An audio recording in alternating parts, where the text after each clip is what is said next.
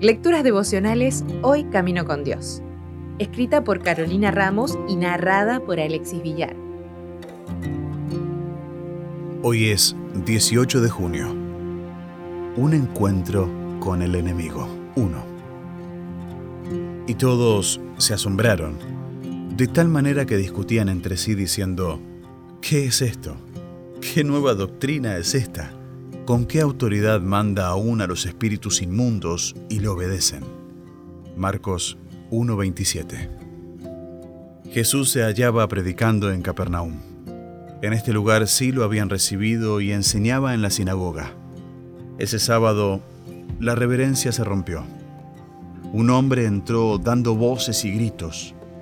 Eran unos demonios, en realidad, que lo habían poseído. El libro El deseado de todas las gentes dice, la causa secreta de la aflicción que había hecho de este hombre un espectáculo terrible para sus amigos y una carga para sí mismo, estribaba en su propia vida. Había sido fascinado por los placeres del pecado y había querido hacer de su vida una gran diversión. No había soñado con llegar a ser un terror para el mundo y un oprobio para su familia. Pensó que podía gastar su tiempo en locuras inocentes. Pero una vez encaminado hacia abajo, sus pies descendieron rápidamente. La intemperancia y la frivolidad pervirtieron los nobles atributos de su naturaleza, y Satanás llegó a tener el dominio absoluto de su vida. ¿Cuán cerca podemos estar nosotros de caer en una situación parecida?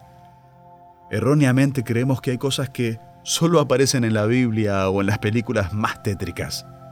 Pero el enemigo puede poseernos mucho más fácilmente de lo que imaginamos. Incluso sin que haya manifestaciones tan ruidosas como las de este hombre, se mueve entre nosotros más de lo que pensamos.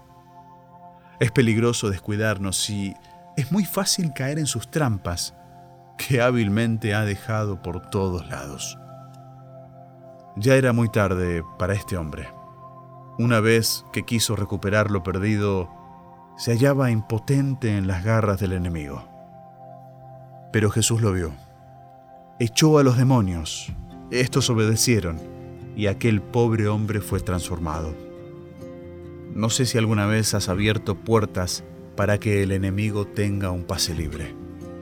De formas aparentemente inocentes podemos estar dándole permiso a entrar. Lecturas inapropiadas, juegos espiritistas, experimentos arriesgados, películas que lo exaltan y fomentan el miedo, música con letra que lo veneran, etc. No hace falta hacer pactos o grandes sacrificios para hacerlo gobernante de nuestra vida. Reconozcamos a tiempo que Él es más astuto que nosotros y escondámonos en Jesús, quien está dispuesto a librarnos una vez más. Presta atención a esas trampas hoy y pídele a Dios que te ayude a obtener la victoria de su mano. Si desea obtener más materiales como este, ingrese a editorialaces.com.